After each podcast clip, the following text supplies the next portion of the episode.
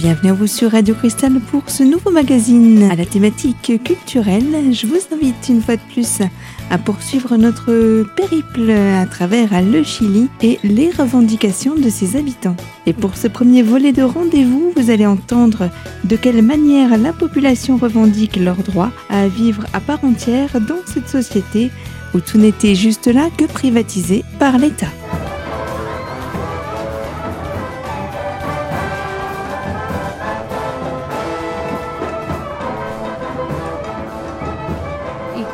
Aparecer la bandera del pueblo mapuche como un símbolo de lucha, de resistencia, y entonces se comienza, digamos. Et alors, le drapeau du peuple mapuche commence à apparaître dans les manifestations comme symbole de résistance. Et les luttes qui auraient dû être unies depuis toujours commencent enfin à fraterniser.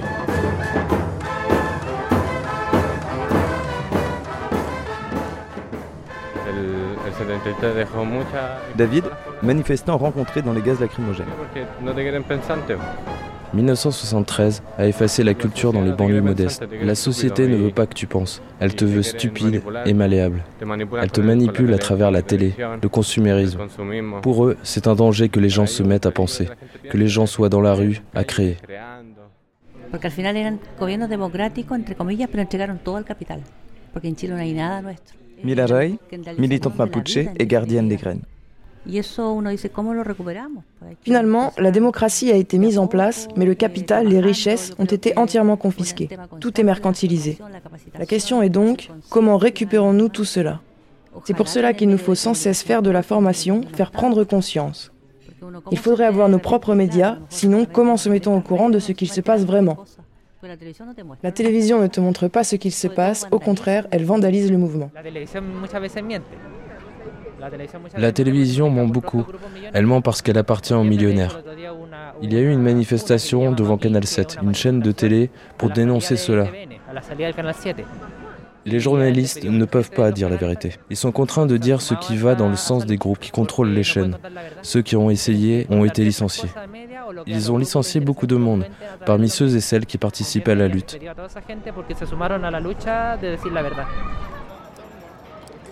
El gobierno chileno a través de los medios de comunicación. Marco, journaliste dans la première ligne. Le gouvernement parle à travers les médias. Ils appartiennent à l'oligarchie chilienne. Et de ce fait, ils sont tous alignés derrière le gouvernement, y compris la télévision nationale. Ce qu'ils racontent au peuple chilien ne correspond en rien à la vérité. Si tu regardes les infos, ils ne relatent rien de ce qu'il se passe ici sur la place Dignidad. Comment communiquent les gens? À travers les réseaux sociaux. Aujourd'hui, nous sommes dans une guerre de communication entre le gouvernement et le peuple. Et en ce moment, le peuple s'informe à travers les réseaux sociaux et non à travers les canaux traditionnels de l'État. Hay una, hay una instauración me, que me da la impresión que tiene que ver desde quienes manejan los medios de comunicación. J'ai l'impression que ceux qui gèrent les médias tentent depuis fin octobre de ne pas couvrir la mobilisation comme ils le devraient. Et ce, dans l'objectif de normaliser un pays qui est en fait très agité. Eh, poder eh, normalizar un país que en definitiva está agitado. Il existe ici, au Chili, une ligne éditoriale qui veut passer sous silence ce qu'il se passe. La couverture télévisuelle du mouvement est très ponctuelle.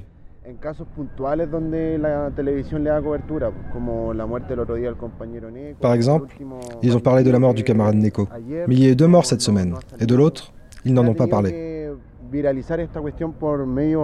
Et donc on a dû faire en sorte de communiquer par des moyens alternatifs et de montrer le mécontentement dans tous les espaces possibles. Hier, il y avait une partie de football à Coquimbo et les supporters ont envahi la pelouse et crié que le football ne reviendrait pas à la normalité. C'est le genre d'endroit où nous avons besoin de nous faire entendre parce que les médias ne couvrent pas le mouvement.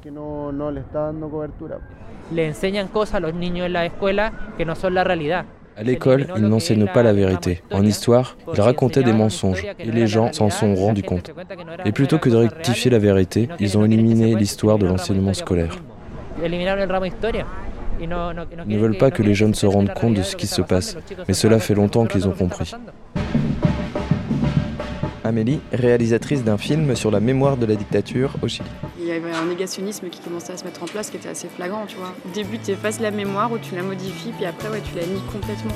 Seconde partie de rendez-vous dans quelques instants où nous remarquerons que le constat est semblable avec le domaine de l'éducation, où certains grands événements historiques restent encore inconnus de la population locale. C'est à ne pas manquer dans la seconde partie de notre rendez-vous sur Radio Cristal.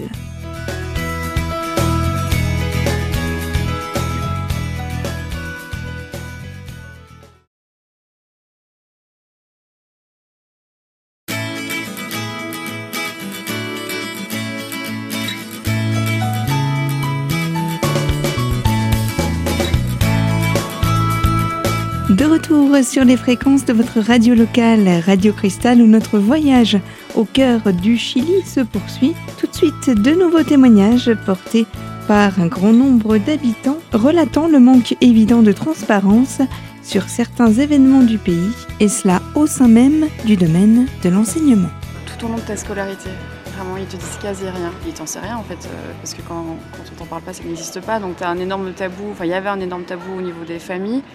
Au niveau des médias et tout ça, euh, bah, ils racontent n'importe quoi. Enfin, je me souviens l'an dernier, le 11 septembre, la presse, c'est le Mercurio, je pense, il a sorti un article. Donc, à 46 ans euh, du coup d'État, euh, ils ont dit il y a 46 ans, euh, on a été sauvé du communisme, tu vois. Il y avait clairement cette image que, que Pinochet avait sauvé le pays. Vraiment, c'était, c'est comme s'ils avaient retourné, on va dire, euh, la mentalité des gens et que, toutes, toutes ces personnes qui étaient, on va dire, plus populistes et euh, plus du côté d'Allende, euh, c'était eux, en fait, c'était de leur faute, c'est ce qu'ils ont eu, ils le méritaient, tu vois. Et ça, ça a vraiment changé euh, depuis le 18 octobre, parce que de parler de la dictature, c'est plus tabou. Il y a vraiment un, réveil, on va dire, des, consciences. Je pense, j'ai l'impression, tu vois, que le 18, euh, quand il y a eu donc, tous les militaires euh, qui sont sortis euh, et, le couvre-feu, je pense que ça leur a fait vraiment un électrochoc euh, de se retrouver euh, bah, 46 ans en arrière avec tout ce qui s'est passé. Et là, ils ont ouvert les yeux surtout sur, ouais, sur euh, 46 années de, de souffrance et de manipulation, de montage dans tous les sens. euh. Ils ne pouvaient pas faire ça avant parce qu'il y avait, enfin, par exemple, tu vois, genre, tout- ils utilisent tout le temps leur téléphone pour, euh, pour filmer tout. Enfin, euh, et les- ils ne pouvaient pas s'en rendre compte. euh, bah oui, il y a 46 ans, il n'y avait pas tout ça, toute cette technologie. Donc, euh, je pense que c'est grâce à ça aussi. Camila, que, syndicaliste à Temuco. que hemos ganado en este proceso en este proceso político en Chile es derribar la idea de que los medios de comunicación están diciendo la verdad.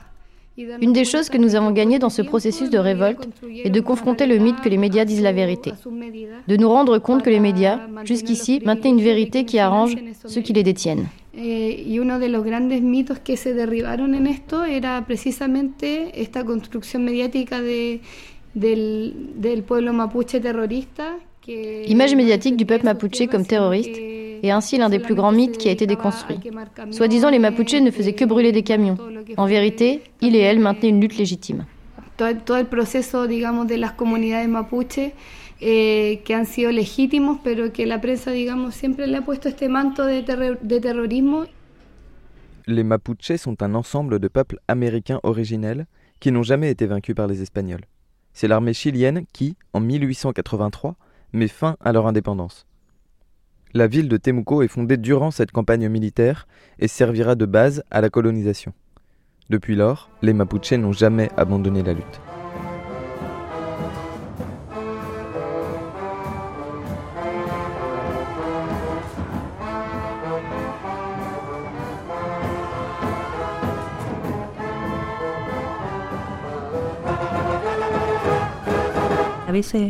La gente solamente nos conoce a través de, no sé, de la televisión. Les gens qui ne nous voient qu'à travers la télévision entendent que nous sommes presque des terroristes. Yo creo que no. Hay distintas miradas sobre, sobre nuestra lucha también. Mais je crois qu'il y a différents regards sur notre lutte. Il y a des personnes qui vivent ici et qui savent ce qu'il se passe vraiment, qui connaissent l'histoire. Ils comprennent ce qu'il s'est passé dans le processus historique. Et puis il y a ceux qui ne savent pas, parce que l'histoire officielle ne montre pas tout cela. Ceux que ça n'intéresse pas ne connaissent que ce qu'on leur a appris. Parce que l'éducation est coloniale aussi, raciste et classiste même. y clasista además. c'est comme euh, les Mapuches, genre ils étaient considérés jusqu'au 18 octobre comme, un peu comme des terroristes. D'ailleurs, il y a la loi antiterroriste Mapuche aussi qui est tout de suite toujours en vigueur. Ils se laissent absolument pas faire, ils essayent de récupérer leurs terres, ils essayent de reprendre leurs terres que, que l'État leur a volées pendant la dictature et avant aussi. Donc c'est des, jugements qui durent 10 ans, mais au final ils y arrivent petit à petit. Et alors pour, pour contrer ça, il y avait tout un, montage, on va dire, de, la police. Ils foutaient le feu à des maisons. Et après, ils disaient que c'était les, les qui, le faisaient. Et là, il y a, euh, il y a trois ans maintenant, il y a euh, donc le mari de, Lisette, elle s'appelle, qui, a été poursuivi, on va dire. Euh, ils m'ont fait porter le chapeau que c'était lui et plusieurs autres personnes qui avaient mis le feu, alors que pas du tout, ils n'étaient pas là, tu vois. Mais c'est un cas classique, hein. ça arrivait très souvent. Et donc, il a été en cavale pendant deux ans. Et là, ils l'ont chopé à Santiago il y a six mois. Et donc, c'est vraiment considéré que les Mapuches sont des terroristes parce qu'ils parce qu'ils ont des revendications, parce qu'ils le crient dans la rue. Et, euh, et, donc, ils avaient mis en place cette loi, je crois que c'est en 84, pour vraiment euh, permettre, on va dire, la, répression euh, pour les Mapuches. D'ailleurs, pour les Mapuches, la dictature s'est vraiment jamais arrêtée. La répression a, jamais baissé, on va dire. Et vous l'avez entendu, beaucoup de fausses idées peuvent circuler lorsque l'on ne porte qu'un regard extérieur au fonctionnement d'un pays tel que le Chili, comme le soulignent ces nouveaux témoignages. Suite de notre rendez-vous dans quelques minutes avec toujours à ce partage de points de vue à propos des allégations souvent inexactes de l'État chilien. C'est à ne pas manquer toujours sur les fréquences de votre radio locale, Radio Cristal.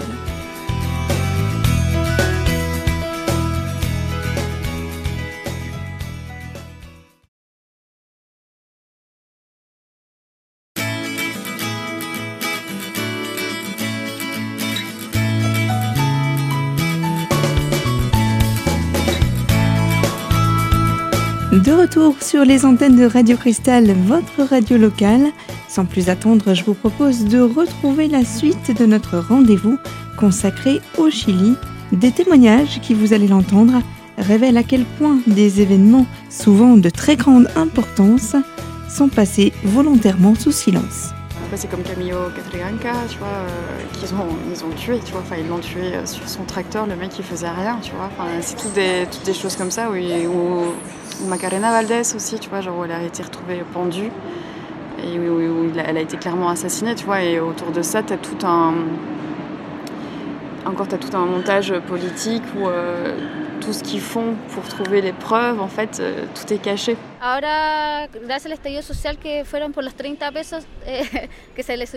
Grâce à l'estallido, les gens se sont rendus compte que les communautés n'étaient pas terroristes, mais que ce sont elles qui vivaient un terrorisme d'État. Ce ne sont pas elles qui tiraient sur les flics, comme le prétendait la télévision.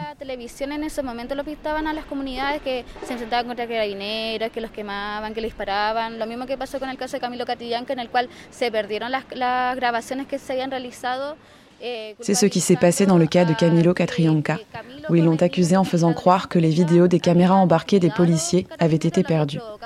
Ils ont prétendu que Camilo les provoquait. Nous avons finalement découvert que ce sont les flics qui avaient tiré et l'avaient assassiné sans aucune raison. Camilo et l'adolescent qui l'accompagnait étaient simplement partis ramasser de la coriandre pour une fête de la communauté.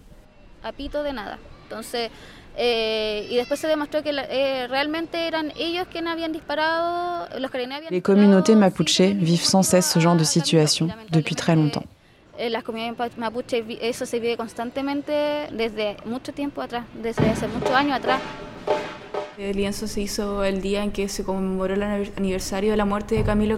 Cette banderole a été réalisée pour l'anniversaire de l'assassinat de Camilo Catrienca, le 14 novembre, je crois. La banderole est tachée de mains ensanglantées et il est écrit Nous avons tous du sang mapuche, nous dans les veines et eux sur les mains. Nous avons installé cette banderole sur le commissariat pour leur signaler que le peuple n'oublie pas les crimes qu'ils ont commis et qu'ils continuent de commettre. Pour exprimer ceci, que nous avons toujours la rage pour les nombreux crimes qu'ils ont commis contre les nôtres et qui demeurent impunis.